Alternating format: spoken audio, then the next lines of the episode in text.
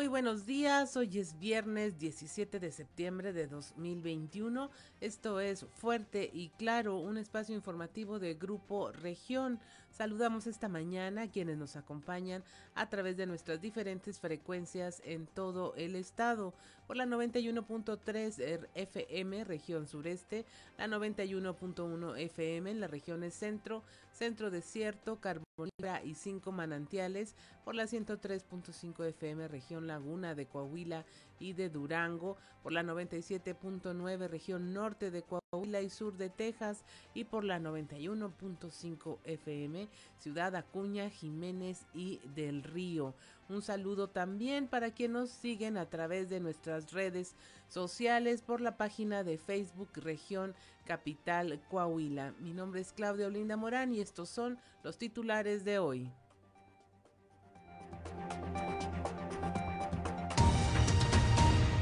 Mueren tres delincuentes y tres policías resultan heridos heridos tras enfrentamiento en Hidalgo, Coahuila, esto en la guardarraya entre Coahuila y Nuevo León. Decenas de hombres armados a bordo de más de 30 camionetas dispararon contra policías estatales que vigilaban el área en dos patrullas. Hubo un enfrentamiento a balazos donde murieron tres delincuentes y tres policías quedaron lesionados. Dejan fiestas patrias una derrama de 20 millones de pesos en el sector restaurantero, tan solo en la región Laguna. La población se asegura salió a divertirse con responsabilidad visitando los establecimientos del ramo, lo que dio pie a una derrama de aproximadamente 20 millones de pesos. Analizan autoridades de Ciudad Acuña y del Río Texas implicaciones de la ola migrante definirán acciones entre la llegada ante la llegada de miles de migrantes a la frontera se discutirán discutirán los procesos a seguir para atender a los migrantes sin violar sus derechos y evitar que se conviertan en un problema para ambas ciudades. Niños regresan a clases con sobrepeso. Casi 2.000 alumnos de primaria regresaron a clases con sobrepeso. Esto es alrededor del 2% de los 96.000 alumnos que regresaron de manera presencial, esto luego de la inactividad a la que fueron sometidos por el encierro a consecuencia de la pandemia por el COVID-19. Alarmantes los índices de violencia hacia mujeres y niños, según cifras del Centro de Orientación y Protección a Víctimas de Violencia Intrafamiliar. Actualmente son de mujeres que sufren violencia y 32 niños y niñas que sufren violencia sexual. Así lo señaló Sandra de Luna, titular de esta institución. Regidores entrantes de El PRI se oponen a que salga el mando único de Musquis. En representación de los regidores entrantes de la fracción priista, Pedro Hernández señaló que están en contra del retiro del mando único del municipio de Musquis. Esto ante los rumores de que Tania Flores, la alcaldesa entrante, daría entrada también a la Guardia Nacional. Detectan en piedras negras datos erróneos en expedición certificados de vacunación. Rocío Domínguez Vital, delegada de los programas de bienestar federal, dijo que con la instalación de los módulos han detectado varios errores que no permitieron a los beneficiados hacer el trámite desde su casa. Pese a la falta de apoyo para infraestructura, la infraestructura carretera en el proyecto de egresos de la Federación del 2022, Coahuila saldrá adelante. Esto lo afirma el gobernador Miguel Riquelme. Finalmente, el próximo 3 de octubre, los obispos de México participarán en una protesta pública a fin de exhortar a las autoridades a crear soluciones ante las necesidades de la mujer y al mismo tiempo exigir que se respete el derecho a la vida. Y otra información hoy en Fuerte y Claro comenzamos.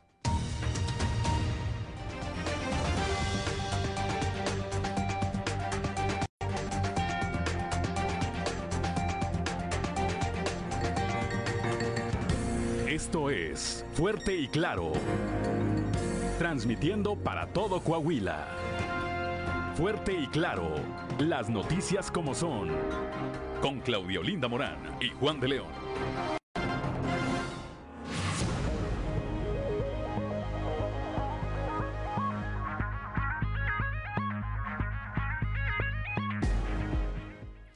Son las seis con ocho minutos y a esta hora de la mañana la temperatura en Saltillo 16 grados, en Monclova 22, Piedras Negras 22, Torreón 21, General Cepeda 16 grados, Arteaga 15, en Ciudad Acuña 23 grados, Musquis 22, San Juan de Sabinas 23 grados, San Buenaventura 24, Cuatro Ciénegas 22 grados, Parras de la Fuente 18 y Ramos Arispe 17 grados centígrados, pero si usted quiere conocer a detalle el pronóstico del tiempo, vamos con Angélica Acosta.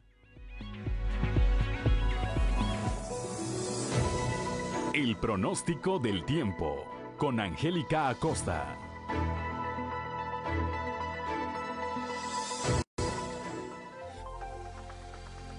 Amigos, ¿cómo están? Ya es viernes, inicio de fin de semana para todos ustedes. Vamos a irnos con los detalles del clima. Ponga usted muchísima atención. Mi nombre es Angélica Costa y ya estoy lista. Vámonos. Saltillo, máxima de 26 grados para el día de hoy, mínima de 12. Durante el día, soleado la mayor parte del tiempo, por supuesto. Va a estar cálido, va a estar rico, va a estar agradable.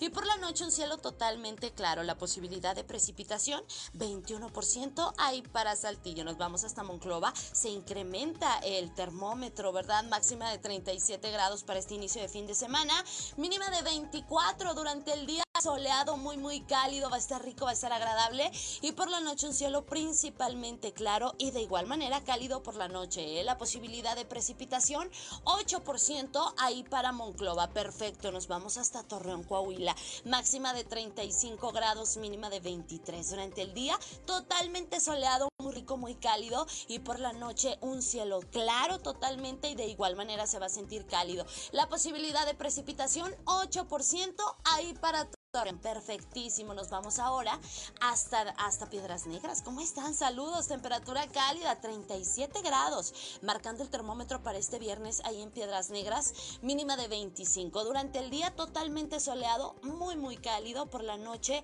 un cielo claro de igual manera cálido por la noche y bueno, la posibilidad de precipitación 13%. Nos vamos a Ciudad Acuña, usted tiene vuelta para Ciudad Acuña, eh, escuche muy bien la información del clima porque viene temperatura muy muy cálida para este viernes inicio de fin de semana. Ponga atención, 39 grados como máxima ahí para Cuña y mínima de 24 durante el día, una buena cuota de sol. Está muy muy cálido y por la noche un cielo totalmente claro. La posibilidad de precipitación 2%. Usted tiene vuelta para Monterrey, ahí en la Sultana del Norte también vamos a tener temperatura cálida, una máxima de 33 grados centígrados y mínima de 23. Fíjate que durante el día vamos a tener un cielo totalmente soleado, va a estar despejado, un cielo claro, se va a sentir muy cálido, por supuesto, como ya es costumbre, y por la noche un cielo parcialmente nublado. A comparación del día de ayer, se reduce un poquito, levemente, ligeramente la posibilidad de lluvia ahí para Monterrey hasta 43%. Entonces, bueno, pues amigos, ahí están los detalles del clima. Vienen temperaturas cálidas, recuerda que hay que mantenerse bien hidratado y tener especial cuidado con los niños menores de 5 años y los adultos mayores para evitar alguna deshidratación. Recuerda, el uso de cubrebocas sigue siendo obligatorio. Buenos días. El pronóstico del tiempo con Angélica Acosta.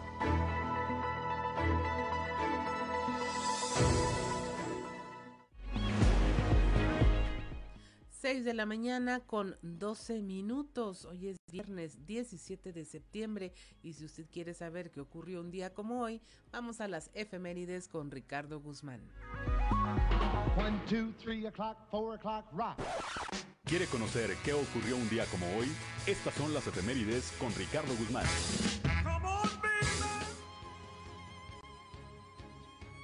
Un día como hoy, pero de 1871, fue inaugurado el túnel Mont Cenis, que une a Italia con Francia a través de los Alpes. También, el 17 de septiembre, pero de 1875, quedó legítimamente constituida la Cámara de Senadores de México, la cual ejerce sus funciones mediante la celebración de sesiones ordinarias, extraordinarias, públicas, secretas o permanentes, así como la integración de comisiones permanentes y especiales. Y un día como hoy, pero de 1964, el presidente mexicano Adolfo López Mateos inauguró el Museo Nacional de Antropología en el bosque de Chapultepec, obra del arquitecto mexicano Pedro Ramírez Vázquez.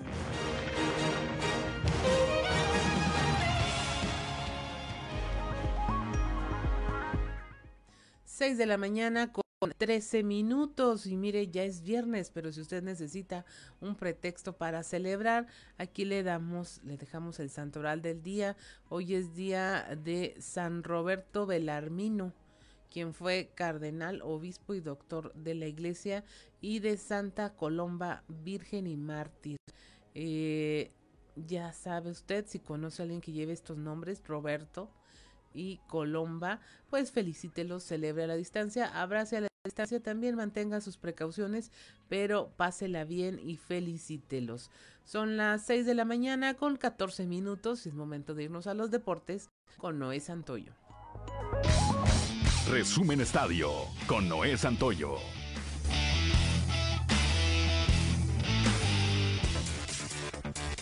La máquina de Cruz Azul no pudo llegar a la cita. Cruz Azul fue eliminado por Rayados y no habrá clásico joven en la final de la Liga de Campeones de la CONCACAF. Con carencias defensivas, decisiones arbitrales polémicas, delanteros pocos finos y una afición con vergonzoso comportamiento, los celestes perdieron este jueves cuatro goles por uno ante los de la Sultana del Norte por un global contundente de 5 goles a 1. Con este resultado quedó definida la gran final de la Liga de Campeones de la CONCACAF, donde Monterrey se enfrentará a las Águilas del la América. Los de Cuapa lucharán en este duelo por tomar revancha luego de lo sucedido en el 2019, año en el que el conjunto regiomontano lo derrotó en la final del torneo de Apertura. América avanzó a la final de la presente edición de la Liga de Campeones de la CONCACAF al doblegar en la antesala al Por marcador de 4 goles por 0, por lo que luchará por otro campeonato en la justa regional. Un partido dramático se vivió en la casa de Washington, equipo que consiguió su primer triunfo de la temporada de la NFL al doblegar en el último suspiro 30-29 a los gigantes de Nueva York. Washington supo aprovechar un castigo en la última jugada del partido, cuando un fuera de lugar de la defensiva de los gigantes permitió a Dustin Hopkins lavar su error previo al acertar el gol de campo de la victoria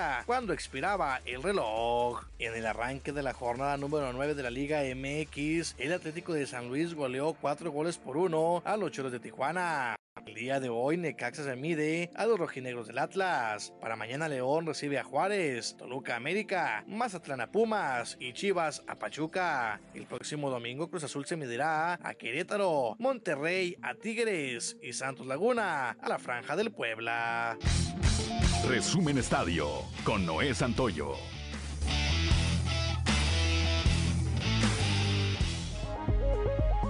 Seis de la mañana con 16 minutos. Hoy viernes 17 de septiembre el tipo de cambio promedio del dólar en México es de un dólar por 19 pesos con 84 centavos a la compra 19 con 61 a la venta 20 pesos con 8 centavos. Y es momento de irnos a un resumen de la información nacional. Llegan más de dos millones de vacunas de AstraZeneca y Sputnik a la Ciudad de México. Fueron dos vuelos con más de dos millones de vacunas contra el COVID de los laboratorios AstraZeneca y del Centro Nacional de Investigación de Epidemiología y Microbiología Gamaleya. El primero arribó al aeropuerto internacional con 933 mil dosis de AstraZeneca, las cuales pertenecen al mecanismo eh, multilateral COVAX de la Organización de las Naciones Unidas. Un segundo avión aterrizó procedente de Moscú con la vacuna Sputnik y y también se recibieron 650 litros de la sustancia activa de la vacuna china de cancino biológica, las cuales se envasan en el laboratorio de Drugmex con sede en Querétaro.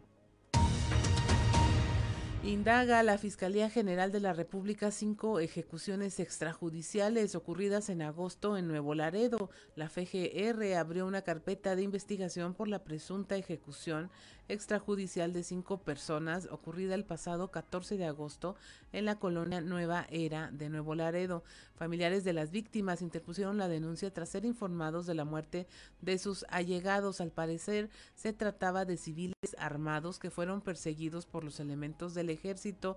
Tras un tiroteo, al menos dos de ellos habrían sido capturados con vida y posteriormente asesinados por los militares.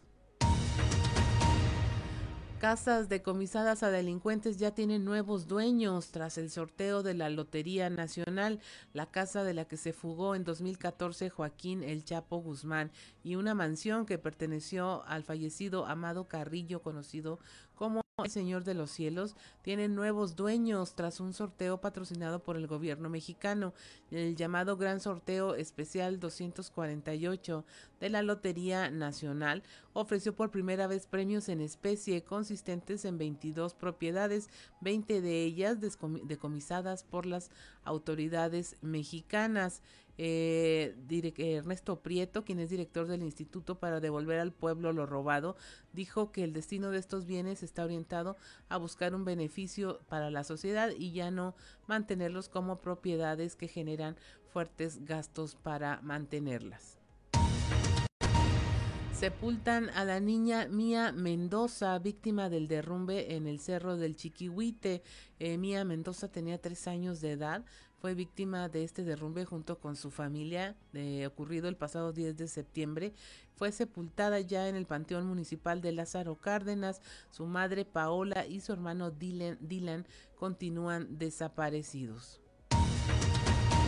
Y finalmente denuncian contaminación grave por granjas porcinas en San Luis Potosí. Integrantes del Comité por la Defensa del Agua y la Tierra de 14 amagaron con elevar el nivel de protesta social y resistencia civil que sostienen, además de judicializar su lucha ante la falta de soluciones por los conflictos que están denunciando. Estos se relacionan con la contaminación generada por un vertedero para desechos de las industrias avícola y porcícola en esta región de San Luis Potosí.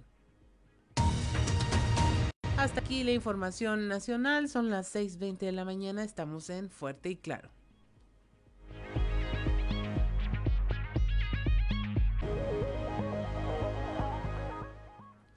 6 de la mañana con 25 minutos y continuamos con la información y es momento de presentarle eh, nuestra portada del día de hoy de el, eh, medio impreso Capital de Grupo Región en este primer aniversario y bueno la nota principal que le traemos es el caos en Ciudad Acuña por la ola migrante más adelante tendremos los detalles. Esto ante la llegada de alrededor de seis mil migrantes a Ciudad Acuña, lo que de acuerdo a las autoridades desde el río Texas, pues va a rebasar la capacidad de respuesta y atención de ambos eh, municipios. Eh, solicitó ya el apoyo de los gobiernos federales de ambos países para contener el caos originado por la gran cantidad de personas que permanecen bajo el puente internacional. También le traemos eh, la información de cómo las fuerzas de seguridad abatieron a nueve civiles armados, esto en la guardarraya de Coahuila y Nuevo León. También como las fiestas patrias finalmente dejaron un saldo blanco durante las celebraciones y bueno, se involucraron más de siete mil elementos en la sobrevigilancia para estas celebraciones patrias. Los diputados se estrenan allá en la Ciudad de México y propusieron una reforma agroecológica para garantizar eh, que haya menos impacto ambiental y fortalecer la producción agrícola, un tema vital para todas las comunidades rurales. Y también hay un brote de COVID que amenaza Musquis, donde haya personal de servicios primarios que no se quiso vacunar. Bueno, ya tienen ahí al menos dos casos con complicaciones graves y pues está tendiendo el cerco sanitario para prevenir un mayor número de contagios. También tenemos el tema de los proyectos carreteros, cómo han sido afectados por la falta de recursos de la federación. El gobernador Miguel Riquelme dice que van tres años consecutivos en donde eh, se dejó de invertir en infraestructura carretera para Coahuila y dentro del paquete económico 2022 también viene en ceros esta parte del presupuesto. Adelantó que pese a que Coahuila se mantiene dentro de los primeros lugares de competitividad en el ranking nacional, pues es eh, importante y necesario que se invierta en su red carretera y finalmente reconocerá Saltillo a trabajadores de la salud por su labor contra el COVID-19, esto en una sesión solemne de la Universidad Autónoma de Coahuila.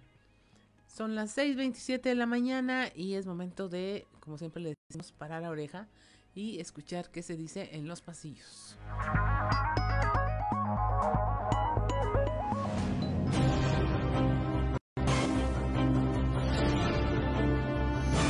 Y en el cartón de hoy, presidente constitucional de los estados del sureste de México, que nos muestra Andrés Manuel López Obrador con el presupuesto 2022 en la mano y atrás de él un mapa de México con su bandera únicamente de los estados del sur, mientras que al fondo tenemos a todos los estados del norte, incluyendo a Coahuila, tirados en un cesto de basura. Aunque la amenaza de perder su categoría de pueblos mágicos se cierne sobre siete municipios de Coahuila, la Secretaría de Turismo en el estado, Azucena Ramos, tiene difícil enfrentar al enemigo pues no se sabe ni cuándo, ni cómo, ni en qué consiste la evaluación a la que serán sujetos los pueblos mágicos para confirmar su denominación, y aparentemente Candela es el que podría estar en la cuerda floja. Los legisladores coahuilenses no pierden el tiempo, y menos cuando se trata de temas tan relevantes como el desarrollo rural. En voz del diputado federal por el Distrito 5, José Antonio Gutiérrez Jardón, se presentó la primera iniciativa presentada por los legisladores del PRI para reformar la Ley de Desarrollo Rural Sustentable con el propósito de minimizar el impacto ambiental negativo y fortalecer la producción agrícola, forestal y pesquera. La iniciativa tuvo eco en todas las fracciones parlamentarias y ahora el tema fue turnado a comisiones, las cuales definirán su integración después del día 20 de septiembre. El número de mujeres que sufren violencia y de niños y niñas víctimas de abuso sexual mantiene en alerta a organismos como el Centro de Orientación y Protección a Víctimas de Violencia Intrafamiliar, que está apoyando a 32 niños y niñas y a un centenar de mujeres que por semana sufren algún tipo de violencia. Su titular, Sandra de Luna, pone el ojo en el problema real a solucionar. Es que no existen suficientes guarderías para que las mujeres que se empeñan en salir adelante puedan dejar a sus hijos bajo un cuidado seguro. Ya casi de salida y a manera de encargo para la siguiente administración, el alcalde de Piedras Negras, Claudio Bres Garza, y su cabildo aprobaron el nuevo Plan Rector de Desarrollo Urbano, un instrumento que asegura darán garantías para el desarrollo ordenado de la ciudad. El asunto aseguran ya se trabaja desde hace siete meses con los consultores de redes urbanas y servicios de planeación y a cambio de un millón de pesos, la siguiente administración ya contará con esta herramienta de planeación. A ver qué le parece a la alcaldesa electa Norma Treviño el regalito. Y el que de seguro dio el grito, aunque no por fiestas patrias, fue el rector de la Universidad Tecnológica de Coahuila, Sergio Villarreal Cárdenas quien, sin mediar día festivo de por medio, fue denunciado ante el Ministerio Público por una decena de trabajadores y estudiantes, quienes presentaron una denuncia penal en contra del rector, pues aseguran han sido intimidados y víctimas de violación a la privacidad.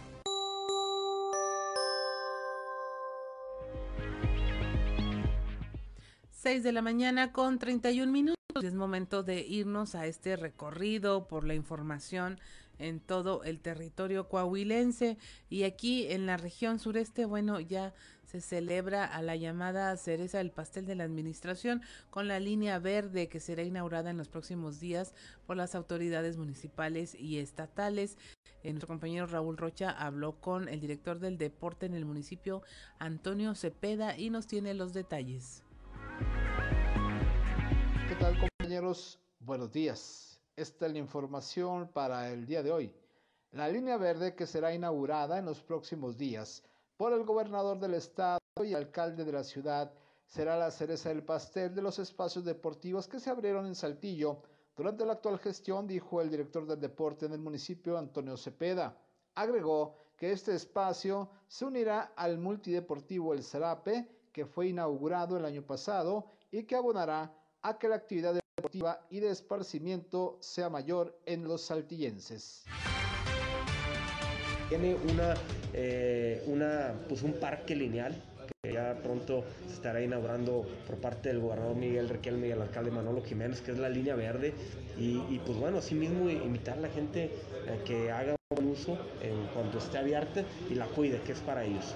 La línea verde es un parque este, eh, lineal, como su nombre lo dice, de casi dos kilómetros de distancia, donde tiene área de juegos infantiles, tiene lo que son canchas de fútbol 7, fútbol 5 con pasto sintético, tiene lo que es un skate park, tiene una pista de, BMX y pues bueno, es un parque para que la gente vaya, lo disfrute, camine, trote, eh, próximamente ya está Estaremos informando las actividades, clases que se van a llevar a cabo ahí dentro de las disciplinas de skate, de BMX, de activación física, de ritmos musicalizados, de fútbol.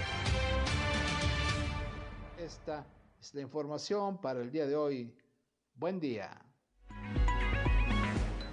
6 de la mañana con 33 minutos allá en la región centro son 12 mujeres las que sufren violencia, además de 32 niños y niñas con tema de violencia sexual diariamente. Estos números son alarmantes, señala Sandra de Luna. Nuestra compañera Guadalupe Pérez nos tiene la información. Muy buenos días, saludos desde la región centro. Tenemos entrevista con Sandra de Luna, titular de Coprobi aquí en la región centro.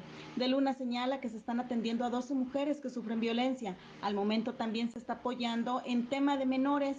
Dice hay 32 niños que sufren violencia sexual diariamente.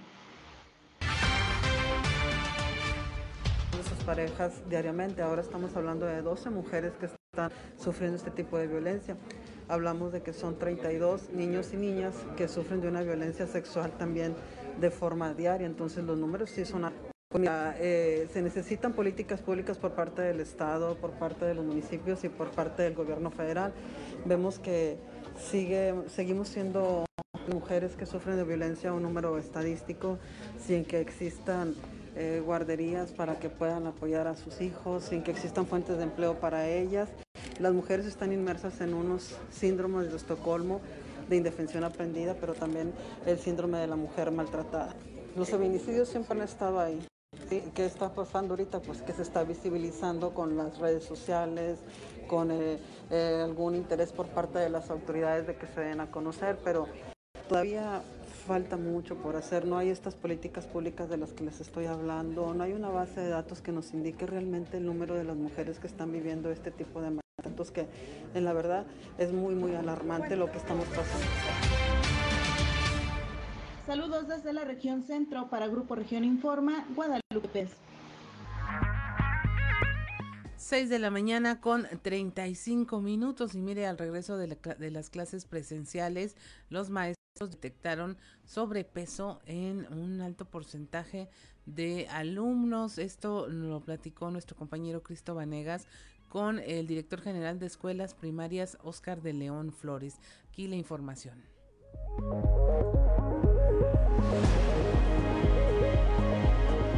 Hola, ¿qué tal? Muy buenos días compañeros, los saludo con mucho gusto a ustedes y a todos nuestros radio escuchan y déjenme platicarles que el día de ayer hablamos con Oscar de León Flores, quien es el director de las escuelas primarias en el Estado, quien comentó que de los 96 mil alumnos que han regresado a clases de manera híbrida, el 2% ha regresado con sobrepeso, esto luego de la inactividad al que fueron sometidos por el encierro a consecuencia de la pandemia de COVID-19. Escuchemos parte de su declaración. Están ahorita precisamente eh, evaluando esta, este, no tengo un, dato preciso de, cuántos niños, este, lo que sí te puedo decir es de que no estamos permitiendo en las escuelas este, la instalación de los estriquillos, están cerrados. Este, a los vendedores ambulantes les decimos que por favor este, se, se, retiren. Este, lo único que pueden comer los niños es lo que iban de su casa. Este, no se vende en la escuela ni las cafeterías no están, no están abiertas cafeterías en las escuelas que sí lo tienen. Entonces creo que eso también nos ayuda porque pues de la casa deben traer algo más, más nutritivo, ¿no? Alguna fruta o algún lonche. Esta es con la información que contamos al momento. Que pasen un excelente día. 6 de la mañana con 37 minutos allá en la región carboníferas, eh, carbonífera. Los regidores entrantes del PRI están en contra de que se vaya el mando único. Nuestro compañero Moisés Santiago nos tiene los detalles. Muy buenos días Juan y Claudia, a todos nuestro mal auditorio que nos escuchan todas nuestras frecuencias. En la información que tenemos para hoy, regidores entrantes del PRI en contra de que salga el mando único de Musquis. Así lo señaló Pedro Hernández, regidor entrante de este partido. El tema de seguridad no es un juego. Este, se ha luchado por muchos años para evitar que, pueda haber este, la delincuencia organizada como en su momento la vimos. Digo, de aquí somos, de aquí vivimos, de quienes nos tocó aquellos años hace ya casi una década, este, de que con mucho miedo, con temor, este, no significa que eso haya desaparecido, pues no, pero significa que ya no andan por la plaza como en otros estados, en otras ciudades, todos los hombres armados en camionetas por todos lados, donde pareciera que no existiera este, la ley. Pues en Coahuila eh, se ha hecho un esfuerzo enorme para tratar de evitar esto. Este, se ha hecho muchos, en la mayor parte del año no vemos eso acá. Este, y bueno, eh, obviamente estamos a favor de que continúe este, este sistema de seguridad eh, que tiene sus detalles como todos, este, pero creo que, si seguimos trabajando y hacemos esto puede ir mejorando. Este, sabemos que también a veces hay abusos policíacos, pero como les digo, tenemos que ir este, puliendo y mejorando este sistema, pero definitivamente este, no debería de irse en Desde la región carbonífera para Grupo Región Informa, su amigo y servidor Moisés Santiago. Que tengan un excelente día. 6 de la mañana con 39 minutos en la región Laguna. La Federación derrocha presupuesto en programas clientelares. Esto lo señala el presidente de la Cámara de Comercio de Torreón, Mariano Serna Muñoz. Nuestro compañero Víctor Barrón nos tiene los detalles. Buenos días, amigos de Fuerte y Claro, en temas de la comarca lagunera, en su análisis sobre el paquete fiscal propuesto por la Federación para el ejercicio 2022, el presidente de la Canaco Torreón, Mariano Serna Muñoz, opinó que la orientación del presupuesto federal no es la apropiada al estar centrada en programas sociales que no han mostrado efectividad. Vamos a escuchar. El presupuesto, desde nuestro punto de vista, ha sido mal ejercido porque se ha privilegiado mucho a unos programas sociales que no han dado resultados. O sea, se apoya que a las personas que están en, el mayor pobreza, pero vemos cómo se generan ya más de 4 millones de nuevos pobres. Se está apoyando a los muchachos este, para fortalecer el empleo, pero vemos cómo creció, cómo retrocedió la economía. Entonces, realmente, ¿dónde van a poder trabajar esos muchachos? O sea, no, no, no se están creando las condiciones. Nosotros sí no lo vemos con muy buenos ojos eh, ese presupuesto y sobre todo porque te insiste, te insiste en derrochar los, impuestos que nosotros pagamos en regalos que más que programas sociales, pues nosotros creemos que son más programas clientelares para, para comprar o la coaccionar el voto. Los nuevos legisladores que entraron en esta 65 legislatura, fíjate que también igual recibimos muy buena apertura con ellos, hemos dialogado mucho y sí están muy al pendiente pues para que el presupuesto no nos afecte tanto aquí en Coahuila y Esto es todo en la información. Desde La Laguna reportó Víctor Barrón. Un saludo a todo Coahuila. 6 de la mañana con 41 minutos. Estamos en Fuerte y Claro.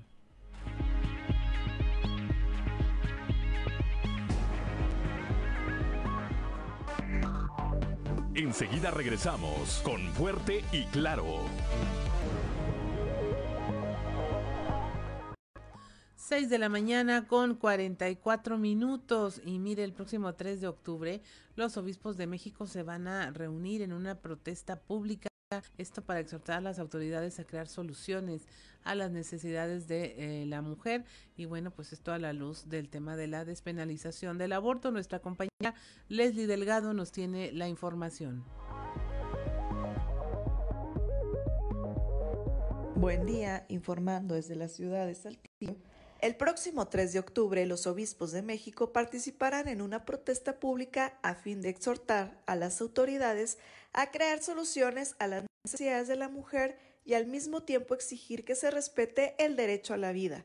Dicha concentración se realizará en la Ciudad de México. Vemos con agrado las numerosas acciones y manifestaciones que se han dado en todo el país y animamos a los laicos a seguir haciéndolo. En este sentido, diversos laicos de distintas organizaciones sociales, católicos y no católicos, se han acercado a nosotros para proponer una presencia masiva en la Ciudad de México, con el fin de manifestar el aprecio y la protección de la vida humana de la mujer y de su hijo en toda circunstancia. Menciona el comunicado 73 diagonal 2021 compartido por la Conferencia del Episcopado Mexicano. Dicho movimiento se ha agrupado en torno a la campaña a favor de la mujer y de la vida, la cual está conformada por organizaciones sociales de México. En este sentido, el SEM exhortó a sus integrantes a invitar a la feligresía para que acuda a la manifestación. Agradezco la intervención y deseo que tengan un excelente día. 6:46 de la mañana, bueno, y allá en la región norte se han detectado datos erróneos en la expedición de los certificados de vacunación. Nuestra compañera Norma Ramírez nos tiene los detalles.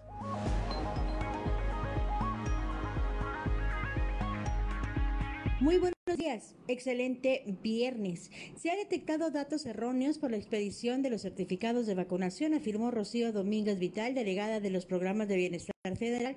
Dio a conocer también que la instalación de los módulos de la oficina se han puesto al servicio de la comunidad para gestionar la expedición del certificado de vacunación, pero se han topado con varios errores. De esto nos informa lo estamos detectando mucho en las personas de 60 años y más, que son, este, los registraron a ellos eh, un familiar o en un ciber y no recuerdan qué correo electrónico pusieron o teléfono. Les estamos ayudando nosotros a descargarse, descargar el certificado ya sea por medio de su celular para que ellos y lo impriman en un sitio.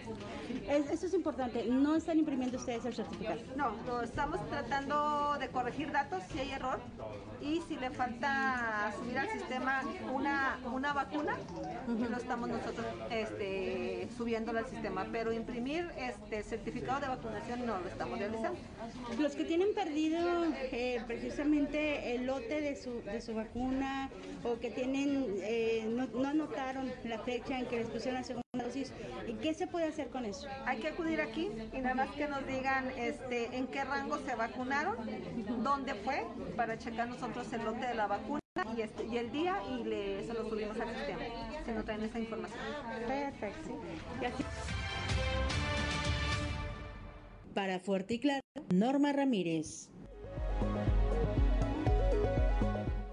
6 de la mañana con 48 minutos y mire, si usted tiene oportunidad de seguirnos a través de las redes sociales, hágalo. En estos momentos vamos a tener un enlace con nuestro compañero Ricardo Ramírez allá en Ciudad Acuña y nos trae y trajo para usted unas imágenes impresionantes de cómo es que se encuentran los migrantes eh, abajo del puente internacional. Eh, la verdad es impresionante lo que el tema migratorio eh, provoca y bueno, nos tiene los detalles. Buenos días, Ricardo. buenos días, Claudio, amigos de Fuerte y Claro. Los saludos desde la frontera norte de Coahuila, desde Ciudad Acuña. Y pues sí, como bien lo comentabas, la situación migrante se ha empezado a salir de control para las autoridades, tanto americanas como mexicanas, en este sentido, en un conteo muy rápido realizado por las autoridades se contabilizan más de mil migrantes en menos de 48 horas que han arribado a estas fronteras. Ante esto, tanto autoridades mexicanas como norteamericanas realizarían el día de hoy una reunión para tomar acuerdos eh, sobre las acciones que se van a estar realizando para controlar y atender esta crisis que, bueno, ha desarrollado ya algunos problemas de hacinamiento y algunos problemas sanitarios. El alcalde Roberto de los Santos eh, nos comentaba que, bueno, pues esto es un problema que se va a seguir eh, generando durante los siguientes días, ya que a testimonios de los propios migrantes se espera continúen llegando. Eh, tanto es así que se espera que para esta semana ya se contabilicen más de 10.000 mil migrantes en estas fronteras de Acuña y del Río.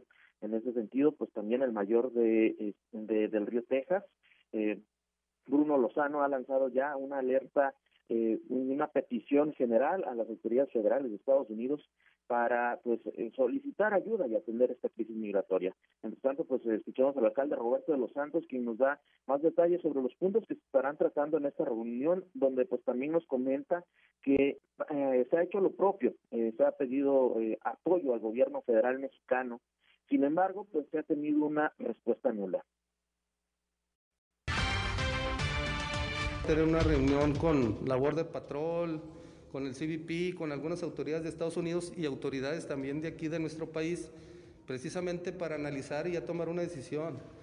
este, desafortunadamente eh, nos ha faltado algo de coordinación. Cada quien ha trabajado por su lado y hemos visto cómo cada vez más han estado llegando más, este, más migrantes y pues esto obviamente representa un grande riesgo. Aquí en Acuña se les ha recibido siempre con los brazos abiertos, siempre con la mejor de las atenciones, pero ya por la cantidad que vemos que empieza a hacer, ya vemos gente que empieza a deambular por las calles, gente que tiene necesidades y que a veces este, no tiene un lugar donde poderlas este, hacer y que nosotros ya tenemos saturados los centros comunitarios. Entonces, sí es urgente analizar y ver qué es lo que podemos hacer. Hemos recibido ofrecimientos de, nuestro gobierno federal y estatal de, apoyos, pero la verdad, y lo digo con todo respeto, este, no nos han llegado.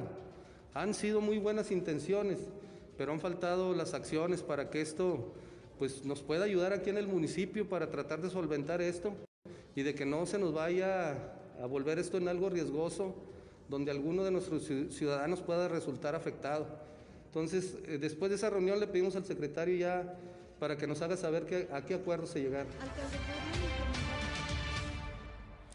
6.52 de la mañana. Son impresionantes las imágenes, Ricardo.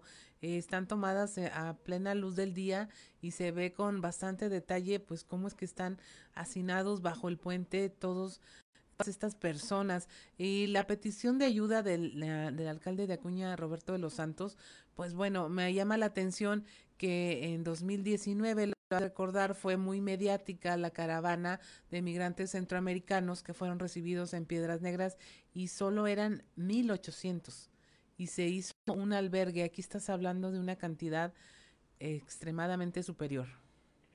Eh, así es, en su momento, justamente en la caravana del 2019, eh, se habilitaron algunos centros comunitarios en Ciudad Acuña para apoyar a estos migrantes. Muchos desde el año 2019 se encuentran esperando a ser llamados por las autoridades norteamericanas para su proceso de asilo político. Sin embargo, en esta ocasión, pues vemos este grupo de migrantes, en su mayoría haitianos, eh, procedentes de Ecuador y de Venezuela, que bueno, ellos están tratando de forzar este proceso. Eh, al cruzar el río Bravo y pues empezar su proceso de atención. Eh, al cruzar se les entrega un folio, según estaban comentando los migrantes que regresan a territorio mexicano a comprar comida y nuevamente regresan a esperar a ser llamados por las autoridades una vez que reciben el folio. Y bueno, pues esto ha generado este, esta aglomeración, esta concentración. Las autoridades migratorias han decidido concentrar a todos los migrantes en, eh, abajo del puente internacional para que puedan resguardarse. Es un área abierta, es un área grande, sin embargo, pues a pesar de que es un área tan grande, ya se encuentra saturada esta parte, eh, porque las instalaciones que tienen para atender a los migrantes en el área urbana de, del río, pues es muy poca, se llena con 100 migrantes. Y es aproximadamente de 150, de 100 a 150 los migrantes que están atendiendo por día. Entonces, para que se dé un desahogo de estos migrantes que continúen su camino hacia el interior de Estados Unidos, pues va a tardar un poco más de tiempo. Así es, Ricardo, pues estaremos al pendiente de lo que ocurra, sobre todo porque en materia de ayuda humanitaria los esfuerzos no pueden ser eh, de cada quien por su lado. Ya lo dijo el alcalde Roberto Los Santos. Hay ofrecimientos, pero no vemos que llegue nada y definitivamente es un tema en el que hay que tener eh, puesto el ojo no solo como uh, medios de comunicación y, como periodistas, sino pues por humanidad también. Muchas gracias Ricardo por tu enlace. Que tengan un excelente día, los saludamos desde Acuña para todo Coahuila. Son las 6.55 de la mañana, mi nombre es Claudio Linda Morán y estamos en Fuerte y Claro.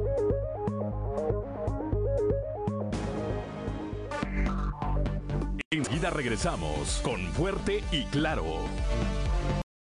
Fuerte y Claro.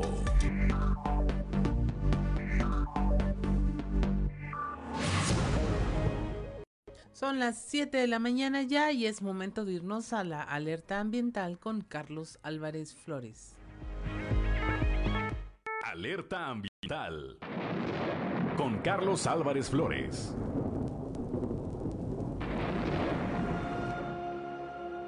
Muy buenos días.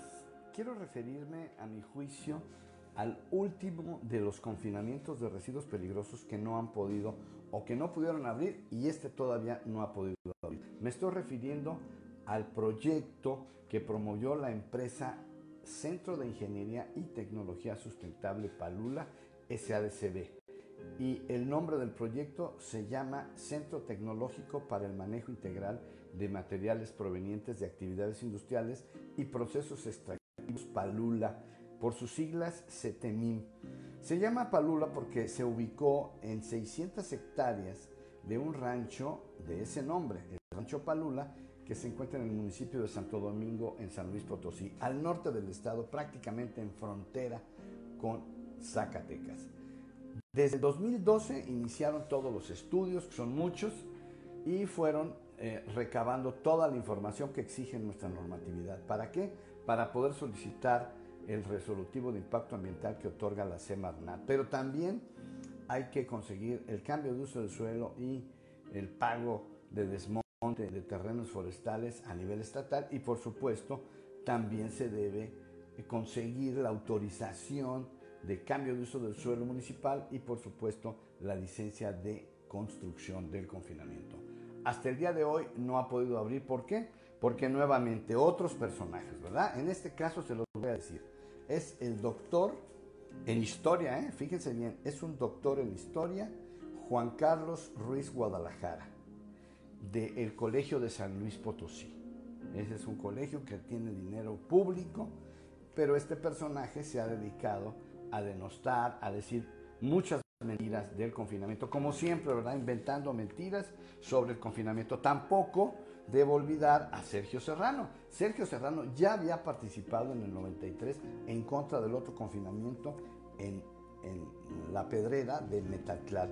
Por supuesto, aquí debo agregar también que hubo representantes de la Iglesia Católica que se opusieron sin ninguna razón, pero el más importante de todos, que se opuso, bueno, que pidió ahora sí que un derecho de piso, es Antorcha Campesina, que exigía a la empresa que le construyera una carretera de 40 kilómetros. Hagan ustedes favores, una carretera que vale muchos millones de pesos, que por supuesto no es función ni obligación de ningún privado construir esas carreteras. Hasta aquí lo vamos a dejar en, en, el tema de Palula que no pudo abrir hasta el día de hoy. Muy buenos días. Alerta ambiental Carlos Álvarez Flores.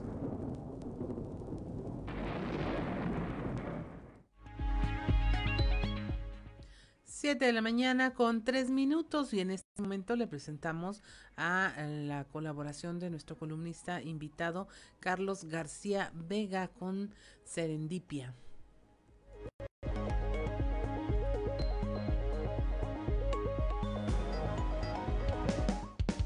La indiferencia prevaleciente en la mayor parte de los hogares de México respecto a los temas que desde la esfera política se construyen o se destruyen fue sacudida en días pasados tras diversos fallos de la Suprema Corte de Justicia de la Nación. La declaración de inconvaleciente en la mayor parte de los hogares relacionados con el aborto voluntario logró como pocos fenómenos jurídicos ondear con fuerza banderas a favor y en contra entre turbulentos aires discrepantes. Serán ahora los congresos locales, diputadas y diputados, quienes se encarguen de adecuar las normas y los jueces por su parte quienes apliquen este controversial criterio. Lo sucedido es un ejemplo claro de que determinados asuntos públicos se posicionan, adquieren un interés general y son trasladados al nivel de decisión de autoridad mediante distintas estrategias. Sin embargo, para lograr visibilizar un problema se requiere una oración preconcebida y un sentimiento compartido entre todos. Por ello, solo algunos temas logran impactar a tal grado de construir una realidad jurídica, política y social. Desafortunadamente,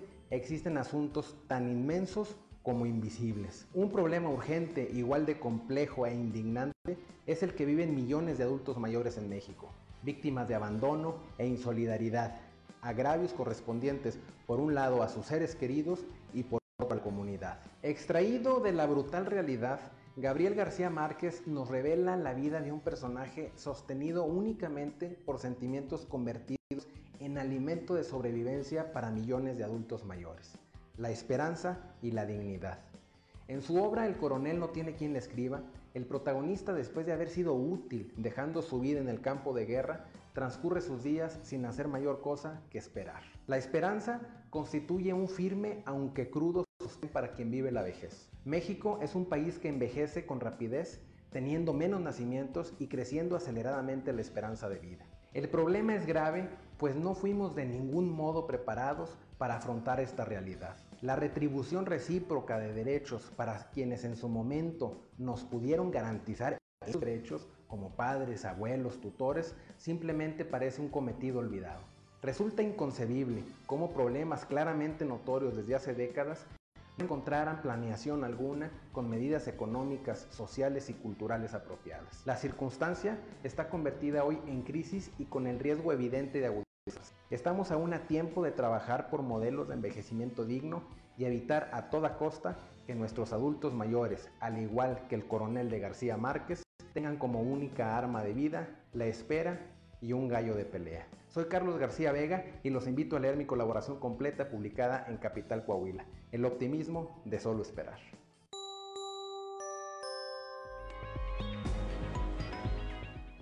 7 de la mañana con 7 minutos. Continuamos con la información.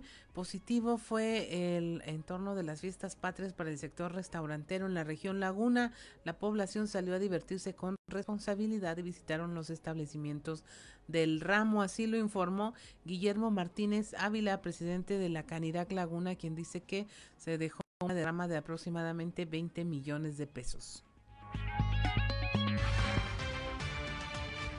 Mira, comentarles que fue un día muy bueno, la verdad que a diferencia del año antepasado, porque si bien recordarán, el 15 de septiembre de 2020 no pudimos tener el festejo y ahora este año sí se salir a, festejar como buen lagunero que nos gusta. Y la verdad que la gente salió y, es algo muy importante el que sepa la gente que, pues bueno, ya Coahuila ha sido un en cuanto a la vacunación. Creo que ya llevamos un porcentaje muy importante y la gente salió a divertirse y es algo que a nosotros nos da mucho gusto. Nosotros, a diferencia del 2019 que tuvimos una, una asistencia muy, muy amplia, a, diferente, a diferencia de hoy, porque tenemos que cumplir con el 75% que nos están permitiendo trabajar, pero creo que fue un día muy bueno. Hay, hay obviamente comportamientos diferentes dependiendo de cada giro. Hubo establecimientos que tuvieron hasta el doble de, de sus ventas en cuanto a, a ventas se refiere y otros establecimientos que por su dinámica no abrieron. Mira, en cuestión de números se habla de alrededor que,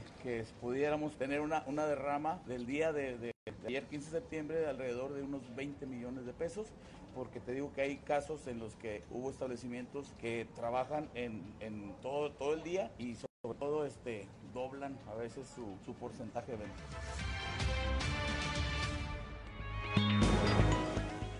7 de la mañana con 8 minutos. Son ya tres años consecutivos en los que el gobierno federal dejó de invertir en la infraestructura carretera para Coahuila. Dentro del paquete económico 2022 otra vez vienen en cero los rubros de conservación y construcción de tramos carreteros, al igual que la realización de estudios o proyectos de caminos rurales carreteras, alimentadoras y puentes.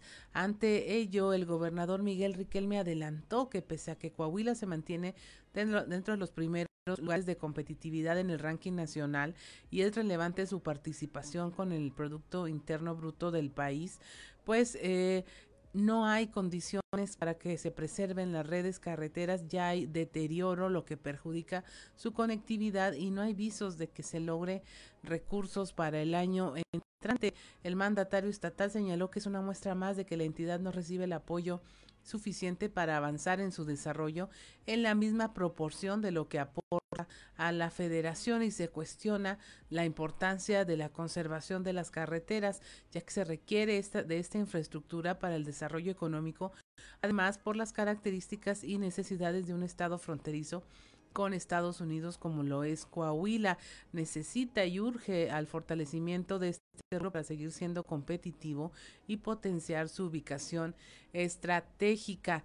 No obstante, es el tercer año que viene en ceros, dijo, pese a los fuertes compromisos financieros que representan la pandemia y la reactivación escolar eh, con las clases presenciales, se requirió un plan de rehabilitación de cientos de escuelas Coahuila sigue haciendo lo suyo y se sale adelante con una disciplina financiera y atendiendo los proyectos prioritarios para los coahuilenses. El gobernador dijo también que se ha hecho un gran esfuerzo para lograr los indicadores favorables que ahora se tienen en materia de seguridad, competitividad, generación de fuentes de empleo, atracción de inversión extranjera directa y en paz laboral. Dice, pero esto no está no es inventado, sino que se ha trabajado de manera decidida para lograrlos y conservarlos. Son las 7 de la mañana con 11 minutos y bueno, le damos la bienvenida a nuestra línea telefónica en este espacio informativo a la licenciada Yolotzin Bocanegra. Ella, bueno, ha estado con nosotros como titular del Centro de Gestión de Justicia para Hombres y hoy precisamente tienen una rueda de prensa donde van a dar a conocer el lanzamiento de su línea nacional y le invitamos a que conversara de este tema con nosotros esta mañana. Buenos días, licenciada. Hola, Claudio Linda, buenos días, ¿cómo estás? Muy bien, muy bien, aquí a la espera de sus temas y de otros, porque quiero preguntarle ahí del de, tema de la despenalización del aborto también, pues desde el punto de vista masculino, a ver qué se espera con esta determinación. Pero primero, platíquenos de este lanzamiento de su línea nacional. Ok, ok, bueno, eh, desde que abrimos el centro, pues hemos estado recibiendo llamadas de distintos hombres del país que requieren asesoría o bien asistencia, ¿verdad? Para casos que están llevando ya sea por la vía familiar o por la vía penal, pero pues no contábamos con el con el alcance para cubrir sus sus necesidades. Entonces, bueno, vamos a ver dos sedes más, una en la Ciudad de México y otra en Nuevo León.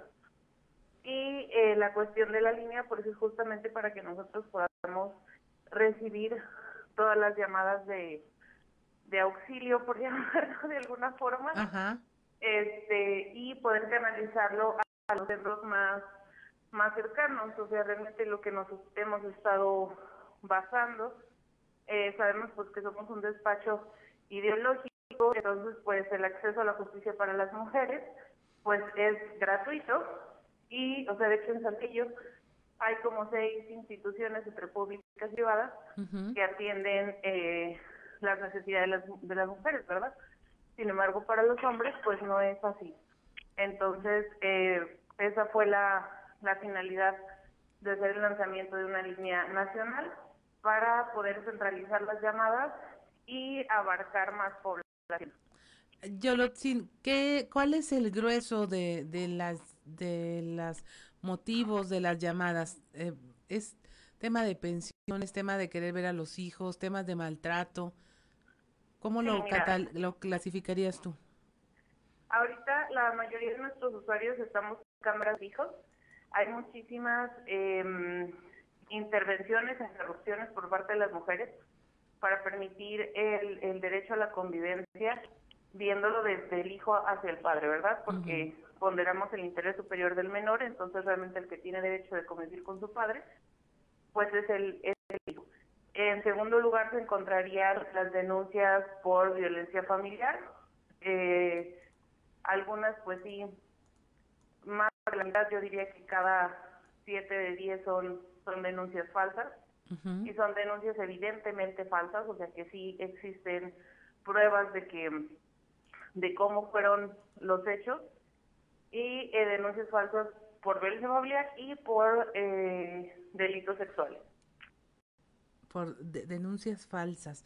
Yo creo que en el tema de derechos, independientemente del género, entre más se trabaje en favor de garantizar estos derechos, pues vamos a estar mejor como sociedad. Y también te quería preguntar este tema, habrás visto todo lo que ha ocurrido en torno a la despenalización del aborto. Ahí el género masculino tiene algo que decir? ¿Crees tú que vengan algunas demandas o casos donde la, la, pareja femenina quiere abortar, pero el hombre no quiere? ¿Qué derecho va a prevalecer? ¿Avisoras tú algún tema jurídico también a consecuencia de, de esto de la despenalización del aborto?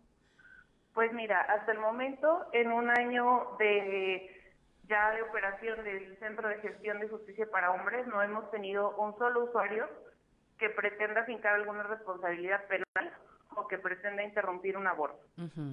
Entonces, eh, no ha sido tema del, del centro, eh, no se puede tener una opinión única sobre eso porque pues se tiene, sí, una, una de las de los principios del Centro de Gestión de Justicia para Hombres es evaluar cada caso en particular, Sí. pues no, no podemos ni siquiera tener una opinión y ni siquiera me atrevería a dar una opinión eh, como eh, de institución, pues. Ajá. O sea, todo lo que yo pudiera decir del aborto, pues sería a título personal y me haría cargo completamente de eso, ¿no? Yo creo que a lo mejor se está viendo como que las mujeres son las que tienen eh, la decisión absoluta. A veces nos olvida que ese tipo de decisiones pues también se toman en pareja, ¿verdad? Así es. Y hay otro tipo de circunstancias. Hay mujeres que pueden ya tener seis, siete hijos y que incluso esta cuestión como que de los embarazos eh, se ha usado a lo mejor como un método de control. Entonces, pues por supuesto que sería viable y pero pues también hay otro grupo de, de personas que lo pueden estar eh, visibilizando como un método anticonceptivo, entonces pues tampoco es la, la forma, ¿no? Yo creo que es. pues sí hay una cuestión como de ejercicio de los derechos y en el mismo sentido pues de que es nuestro cuerpo, hay demasiadas eh, formas antes de, de llegar a un legrado que en sí pues es una cirugía y toda cirugía conlleva un riesgo, ¿verdad? Así es. Este, y pues hasta en ese mismo sentido de que toda cirugía lleva un riesgo, pues no hay aborto seguro. Ahora sí que, que sea lo más seguro que se pueda, pues sí. No puedo dar una opinión así única. Sí estoy bien doble moral con el aborto, este, pero sí, sí tendría que ser eh, de, de cada caso en particular. Así es. Y aún así, pues no nos corresponde a los demás a fin de cuentas, ¿no? No estamos en esas circunstancias, pero como te repito, eh, hasta ahorita no ha sido un tema, o sea, ya con un año de operación, con más de 500 asesorías, ya sea por eh, videollamada, teléfono, presenciales, no hemos tenido un solo hombre que quiera eh, fincar una responsabilidad penal a sus parejas o que las vengan señalando por esa situación o que o impedir que, que aborten. O sea, no no ha sido tema del centro de de No ha sido tema. Ok. No. Muchas gracias, Yolotzin, por darme luz en ese tema, porque la verdad yo sí decía, ¿qué va a pasar cuando los hombres tengan también, eh, eh, ejerzan su derecho a que soy padre? No nada más tengo obligaciones. Se me pasó algo. Eh, No hay ahorita como que un, una cuestión de derechos. Sí hay obligaciones porque incluso hay un delito que se llama abandono de mujer gestante. O sea, el hombre sí está obligado a proveer de una pensión alimenticia a la mujer durante el embarazo. Obviamente tiene una obligación de reconocimiento de paternidad y tiene una obligación de alimentos, ¿verdad? Pero eh, no se ha hablado de derechos. Tengo entendido que la que la mm, como que jerarquía en cuestión de percepción para la Suprema Corte primero fueron los derechos de la mujer, luego los derechos del niño y luego los derechos del hombre. O sea, realmente como quiera sigue estando al final. Y este desde la desde el momento de la de la concepción para los hombres iba más encaminado en cuestión de obligaciones y en cuestión de, de derechos.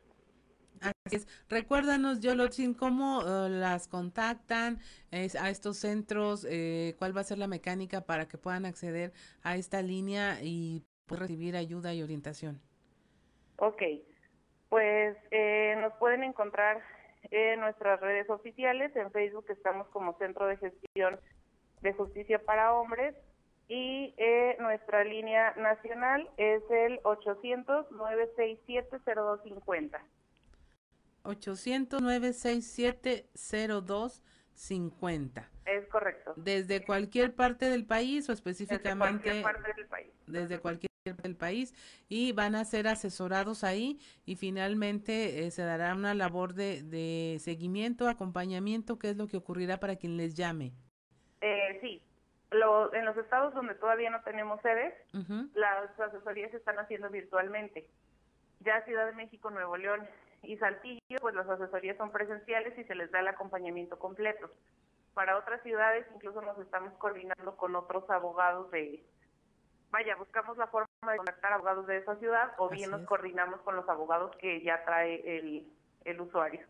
Así es, pues muchas gracias por conversar con nosotros esta mañana. Yo los esperemos que sea un éxito esta línea porque pues todos somos merecedores y tenemos derecho a recibir justicia, lo que en justicia corresponde. Así es, muchas gracias, bonito día. Bonito día. Son las 7 de la mañana con 20 minutos. Soy Claudia Olinda Morán y estamos en Fuerte y Claro.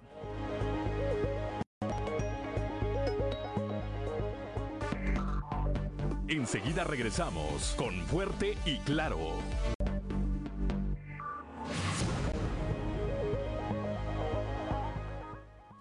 7 de la mañana con 24 minutos y mire si usted no tomó el número de esta línea nacional del Centro de Gestión de Justicia para Hombres, se lo repetimos aquí, es el 800 967 0250.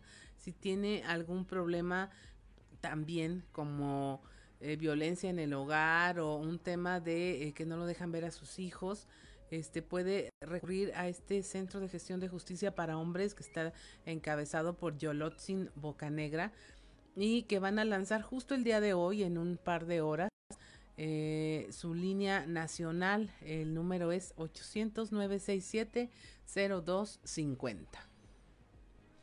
Y ya tenemos, si usted lo estaba esperando, eh, a don Antonio Zamora con sus trizas y trazos. Trizas y trazos con Antonio Zamora. Don Antonio, muy buenos días. Sí pusimos el poema que nos recomendó y le sacó las lágrimas a más de dos aquí en cabina. Eso, e, eso fue lo que me dio cosa decirlo. Eh, sí, efectivamente, sí, sí lloras con ese poema, ¿no? de ver qué tan grande es México, qué tan grandes somos los mexicanos, y, dices, este, Chihuahua. Y sí, te salen las de Juan Diego, como dicen cuando llora, sí, ¿verdad? Eh, sí, yo creo. Eh, sí, la verdad está muy interesante y sí pone la piel chinita. Claro que sí. Eh, por otro lado, fíjate que cuando se quiere hacer las cosas bien, se aprende rápido, cuando se tiene tesón, se aprende. Cuando se quieren hacer las cosas bien y, se tiene tesón, los beneficiados son quienes votaron a su favor. Eh, nos referimos al trabajo que realiza la profesora Diana Aro, eh, presidenta municipal electa de Sabina, que es sabedora de la necesidad de trabajar de común acuerdo y con un solo objetivo, que es Adina. Y fíjate que lo interesante es que invitó al diálogo a los regidores de oposición, a los que serán sus regidores de oposición el primero de enero del 2022, y, y el acuerdo tenido eh, en esa reunión fue el de trabajar unidos, no ver moros con tranchetes, sino a una ciudadanía deseosa de que sus representantes trabajen con ahínco, para resolver las carencias que se tienen. Definitivamente que esa reunión super contrasecreta, bueno, super contrasecreta hasta que nos dimos cuenta, es lo mejor que, que ha ocurrido. Diana lo sabía y ha sabido manejar la concertación con los regidores este, plurinominales. La profesora tiene capacidad de sobra para unificar ideas y proyectarlas a un destino común. Y más importante es que hayan asistido dos de los perdedores, como Ramberto Hernández y Elizabeth Fernández, que fueron contendientes a la presidencia municipal y que de común acuerdo con la profesora Diana Aro dijeron, bueno, ok, vamos a jalar por algo que, que todos queremos, que es Sabinas, que hace mucha falta muchas cosas y, y entendieron que es unidos, Claudia, cómo van a resolverla. Así que ojalá y todos los presidentes electos, pues presidentes municipales electos tuvieran ese raciocinio como el de la profesora Diana Aro. Así es, don Antonio, pues es que es como los partidos de fútbol, ¿no? Yo puedo tener la pelota, pero si no la paso, si no juego en equipo, pues sí va a estar medio aburrido, mucha pelota y poca diversión. Fíjate, fíjate que sí, y, quienes somos aficionados al, fútbol, de repente nos eh, vemos un partido en el estadio, yo soy Tigre, voy a ver, voy al universitario, los que le van al Santos, pues se van a ver al Santos, pero dentro del mismo equipo eh, hay diferencias entre los jugadores, ¿eh? y eso lo, y eso y eso lo notas cuando alguno de ellos anota un gol y te fijas quiénes llegan a felicitarlo y quiénes no. O sea, que como dices tú, pese a ello, pues ahí están los goles, ¿no? Pero la política yo creo que es diferente. Sí puede haber diferencias ideológicas, pero deben de tener todos muy claro que, lo que conviene, que lo que debe ser mejor para la gente, en este caso los sabinenses, pues es el trabajo unido para que eso suceda, Claudia. Así es, y eso es una postura es, que eso es hacer política realmente. Usted tiene un equipo y va a explorar qué, qué sirve, quién sirve para qué, cómo aprovecho mejor una posición, un jugador, porque de lo que se trata es el meter gol, y en este caso por los avinenses. Así es. Y, para terminar, comentarte, Claudia, que me gustó la postura del presidente de la Junta de Gobierno eh, del Congreso del Estado, Eduardo Olmos, quien dijo este vamos a vamos a, unirnos con al gobernador eh, y, escuchar desde desde nuestra trinchera para que el presupuesto carretero no disminuya que por cierto ya dijo el gobernador que que con, o sin apoyo del gobierno federal se va a salir adelante. Eh, pero pues yo creo que esa es una postura que deben adoptar el resto de los diputados locales que deben adoptar también los diputados federales, no importa de qué partido sean, eh, pero que sean coahuilenses, porque en Coahuila se requiere eh, pues de, lana que el gobierno federal eh, no ha querido este, darnos, bueno, a ningún estado desde que está en el poder hace tres años, creo. Así es, don Antonio. Oiga, y no quiero que se vaya sin que antes, es que mire, el fin de semana, bueno, no el fin de semana, es que con esto del festivo parecía un poco adelantado el fin de semana. Conversé con algunas eh, personas del municipio de Castaños y eh, se sienten como, uh, ¿cómo lo podemos decir? Positivas, optimistas de lo que viene con la nueva administración. ¿Usted cómo la ve? Fíjate, fíjate que el doctor eh, el presidente municipal electo Castaños hace hace muchos años eh, salió el verso sin esfuerzo. Hace muchos años era eh, él era priista. No lo dejaron llegar a la presidencia municipal y cambió de partido y ganó. En esta ocasión lo sacaron de por ahí, este, doctor, discúlpame por lo que voy a decir, pues, lo sacaron ahí de, donde estaba guardado. Le dijeron, órale, usted sí nos, nos puede dar el triunfo. Y fue lo que sucedió. En aquella ocasión, ya hace muchos años, fue un excelente presidente municipal. Y, y, creo que como van las cosas, Claudia, yo creo que también va a ser un alcalde. Ahora, que, el actual presidente municipal de Castaños ha hecho las cosas bien. Eh, ha trabajado, ha, hecho cosas, pero bueno, yo creo que siempre cuando llega uno nuevo, la gente pide más y creo que eh, el doctor se los va a conceder. Juan Antonio Garza, ¿verdad? Juan Antonio Garza, sí. Sí, se expresaban muy bien de él y, y pues lo, lo, referían como una persona con experiencia y sí tenían puesta, ajá, tenían puesta el, el, ojo en este tema optimista y dije, le voy a preguntar a don Antonio cuando nos escuchemos a ver si es cierto o si nada más es aquí pura vanidad de los castaños. Sí. no, sí es cierto. Ojalá y, y el doctor Garza haga las cosas como las hizo aquella ocasión. Así es, pues muchas gracias don Antonio por haber conversado con nosotros esta mañana y como siempre lo esperamos el lunes. Hasta el lunes. Para seguir conversando. Muchas gracias don Antonio. Son las 7 de la mañana con 33 minutos, la temperatura en Saltillo 16 grados, en Monclova 22, Piedras Negras 22 grados, Torreón 21, General Cepeda 16 grados, Arteaga 15 grados, Ciudad Acuña 23, Musquis 22 grados, San Juan de Sabinas 23 grados, San Buenaventura 24 grados, Cuatro Ciénegas 22, Parras de la Fuente 18 grados y Ramos Arispe 17 grados centígrados. Mire, son eh, las 7.33 de la mañana y hay un tema que también le, queríamos conversar a nivel nacional. Eh, salió esta noticia del fallecimiento de cuatro personas por un choque en la carretera Monterrey-Reynosa, este dentro de los límites de Nuevo León. Cuatro muertos fue el saldo de este accidente automovilístico.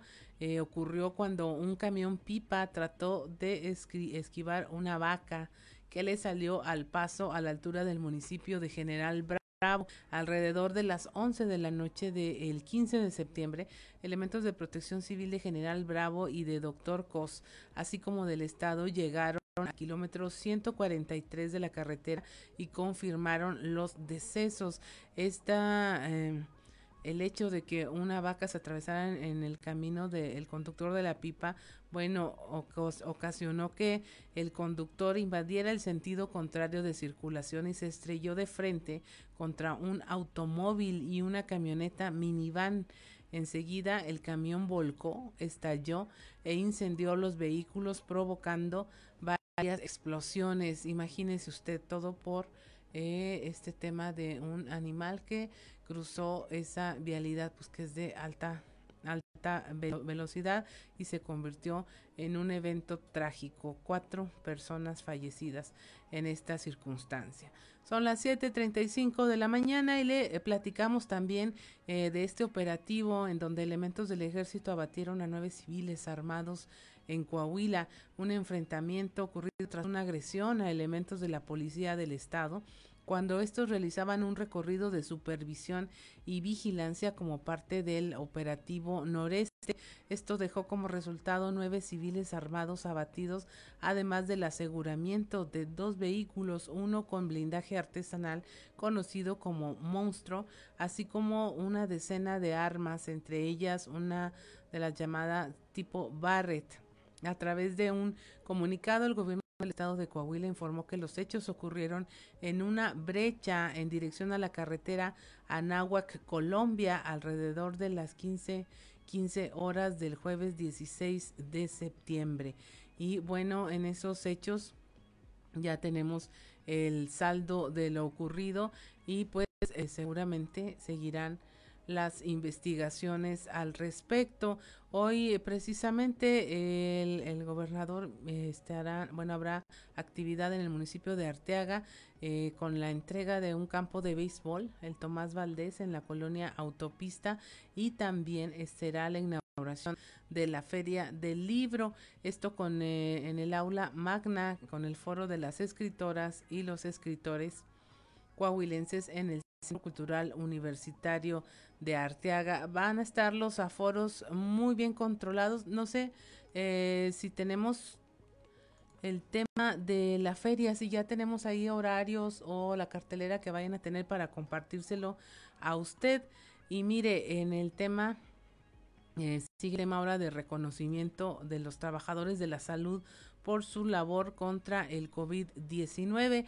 El Cabildo de Saltillo aprobó por unanimidad efectuar una sesión solemne en la Facultad de Medicina de la Universidad Autónoma de Coahuila para reconocer el trabajo, entrega y profesionalismo que han brindado los trabajadores de la salud durante esta contingencia sanitaria que generó el COVID-19. El alcalde de Saltillo, Manolo Jiménez Salinas, dijo que se reconocerá a los héroes a los llamados héroes combata. A este homenaje se sumaron los regidores de las diferentes fracciones edilicias, quienes votaron indudablemente a favor del dictamen presentado por la Comisión de Salud Pública del Cabildo local, manifestaron que el trabajo del personal médico es digno de reconocerse ya que han puesto en riesgo su vida e incluso la de su familia, sin embargo han seguido con su labor. Así que el próximo 7 de octubre a las 10 de la mañana en la Facultad de Medicina del Campus Saltillo de la Universidad Autónoma de Coahuila se llevará a cabo esta sesión eh, especial del Cabildo extraordinaria y con eh, sesión solemne con el propósito de honrar a las personas que están dedicando todo su profesionalismo y toda su labor a preservar la salud de los demás. También durante esta sesión ordinaria se presentó el dictamen de la Comisión de Hacienda patrimonio, cuenta pública y gastos médicos referentes al proyecto de la Ley de Ingresos del municipio de Saltillo para el ejercicio fiscal 2022, presupuesto de ingresos y proyecto de presupuesto de egresos 2022, así como seis dictámenes de la Comisión de Planeación, Urbanismo, Obras Públicas y Centro Histórico, los cuales fueron aprobados por unanimidad. Y mire, se lo comentábamos hace un momento, hoy la inauguración de la Feria del Libro eh, está muy interesante. Va a haber medidas a tomar para preservar eh, que todo se lleve a cabo en perfecto orden y pues vale la pena. Este ya empieza, ya tenemos aquí la programación de este sábado 18 de septiembre en la sala Julio Torri. Eh, a las 12 del día, Grande Karma, Vite di Carlo Cosioli, es el primer evento que tienen eh, registrado. Va a tener también a Etel Xochitiotzin Pérez con los extraños enmascarados a las 4 de la tarde. Va a haber mucha actividad. El mismo sábado, Saúl Hernández Vargas presentando el libro Te preparé humo, también en la sala Julio Torri. Y ya el sábado eh, estará eh, a 100 años la iconografía de Venustiano Carranza con el asesinato de Carranza con Javier García Diego. O sea, actividad para este fin de semana la hay, no se la Va a haber una interesante participación de Julieta Fierro con el tema divulgación de la ciencia y género. Son las 7:40 de la mañana. Soy Claudia Olinda Morán y estamos en Fuerte y Claro.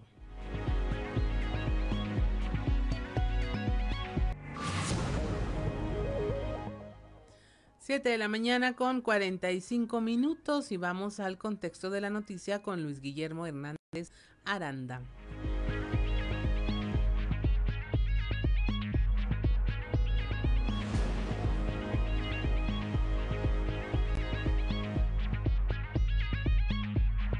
El contexto de la noticia con Luis Guillermo Hernández Aranda.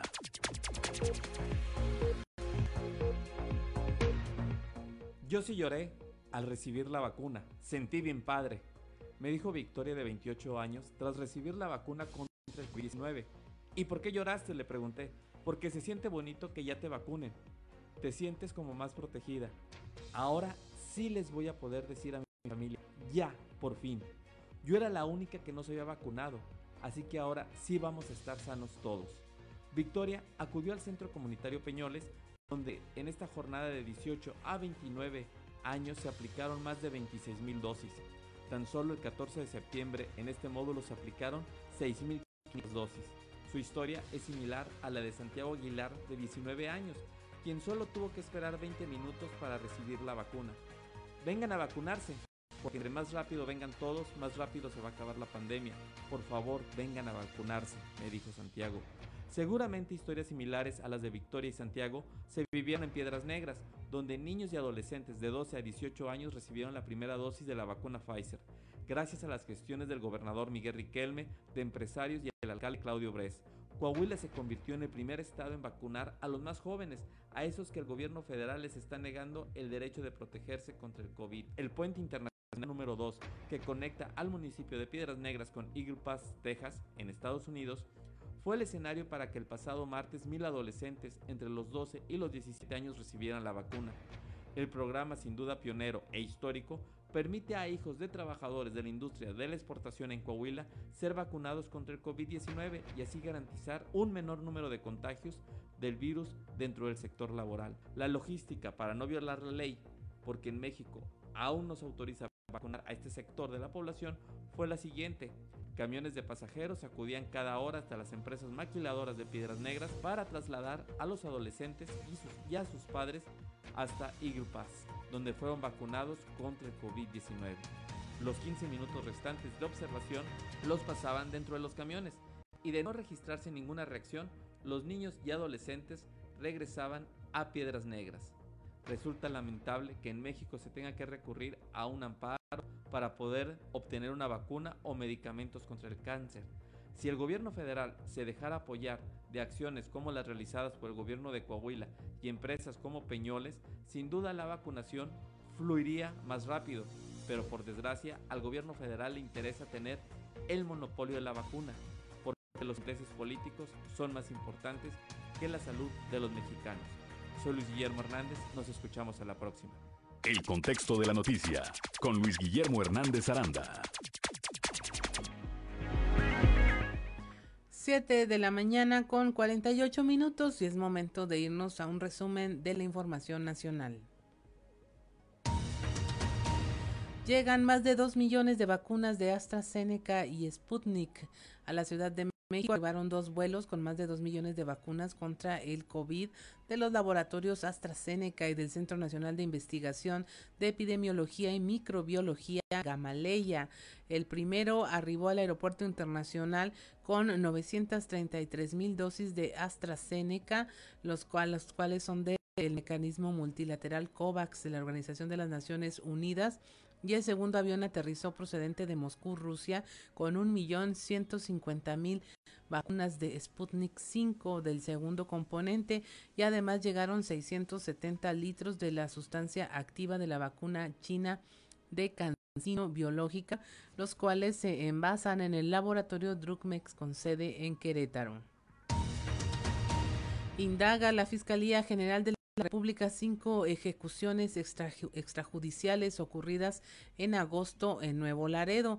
La FGR abrió una carpeta de investigación por la presunta ejecución extrajudicial de cinco personas ocurrida el pasado 14 de agosto en la colonia Nueva Era de Nuevo Laredo, Tamaulipas. Familiares de las víctimas interpusieron denuncias tras ser informados de la muerte de sus allegados, que al parecer se trataban de civiles armados que fueron perseguidos por los elementos del ejército y tras un tiroteo al menos dos de ellos habrían sido capturados con vida y posteriormente asesinados por los militares. Casas decomisadas a delincuentes ya tienen nuevos dueños tras el sorteo de la Lotería Nacional, la casa de la que se fugó en 2014 Joaquín El Chapo Guzmán y una mansión que perteneció a Amado Carrillo eh, conocido como el Señor de los Cielos, tienen ya nuevos dueños tras un sorteo patrocinado por el gobierno mexicano, el llamado Gran Sorteo Especial 248 de la Lotería Nacional. Ofreció por primera vez premios en especie consistentes en 20 propiedades, 20 de ellas decomisadas por autoridades mexicanas. El destino de estos bienes está orientado a buscar un beneficio tangible para la sociedad y ya no como propiedades onerosas que generan fuertes gastos de manutención. Esto dijo antes del sorteo Ernesto Prieto, director del Instituto para devolver al pueblo lo robado, quien es responsable del manejo de los bienes incautados. Sepultan a la niña Mía Mendoza, víctima del derrumbe en el cerro de Chiquihuite. Mía Mendoza, de tres años de edad, bueno, falleció durante el derrumbe en este cerro el pasado 10 de septiembre y fue sepultada en el patio, en el Panteón Municipal de, de Lázaro Cárdenas. Su madre Paola y su hermano Dylan siguen desaparecidos. Y hasta aquí la información nacional y es momento de irnos al show de los famosos con Amberly Lozano.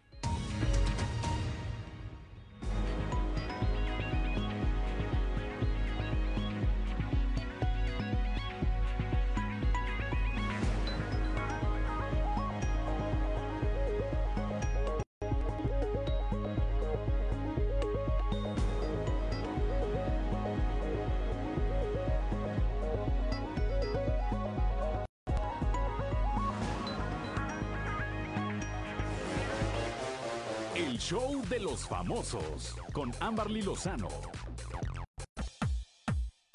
Vicente Fernández sigue con soporte de vida y sin movimiento en sus extremidades. Vicente Fernández, a 38 días de permanecer en el hospital, presenta una evolución muy lenta y sigue sin tener movilidad en las extremidades. La familia Fernández Abarca y los médicos responsables de la atención del cantante dieron a conocer el parte médico que semanalmente publican. En el documento se explica que sigue en terapia intensiva, ya muy recuperado de la inflamación de vías respiratorias trabajando para que progresivamente se le retire la respiración asistida. La familia Fernández Abarca agradeció nuevamente a todos el apoyo que han expresado por la pronta recuperación de don Vicente Fernández.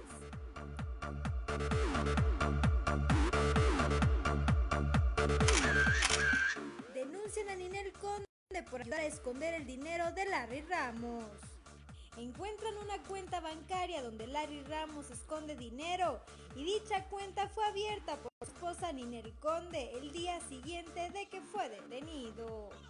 El pasado 10 de septiembre se dieron a conocer las cuentas de Ninel Conde y una de ellas fue creada en un banco de Houston con un depósito de 700 mil dólares al día siguiente de que Larry fuera detenido por las autoridades de Estados Unidos. Las cuentas a nombre de Larry Ramos se encuentran congeladas por orden judicial, por lo que Ninel habría colaborado en proteger dinero de su marido haciendo operaciones sospechosas, que según periodistas sería motivo para que también la cantante mexicana fuera investigada.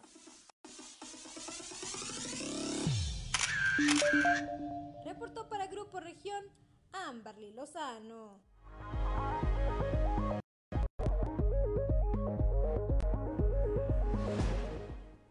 7 de la mañana con 54 minutos. Ya es momento de despedirnos. A nombre de todo el equipo de producción le damos las gracias por habernos acompañado en este su espacio informativo y como siempre se lo decimos, tome decisiones informadas, vea todos los puntos de vista, la mayor cantidad posible, luego forme su propia opinión y en base a eso actúe y piense y funcione y realice eh, sus propósitos. Eh, el tema eh, sigue en el tema migrante y esperamos en los próximos espacios informativos poder decirle qué ocurre con todas estas personas que se encuentran atoradas en la frontera de Ciudad Acuña. Les damos la bienvenida a todos nuestros escuchas de esta de ese municipio. Eh, como usted sabe, se cumplió un aniversario de Grupo Región y se amplió la cobertura al municipio de Acuña y estamos muy contentos con ser parte de toda todo este proceso. A nombre de mi compañero Juan de León, le damos las gracias por habernos acompañado. Soy Claudia Linda Morán y esto fue Fuerte y Claro.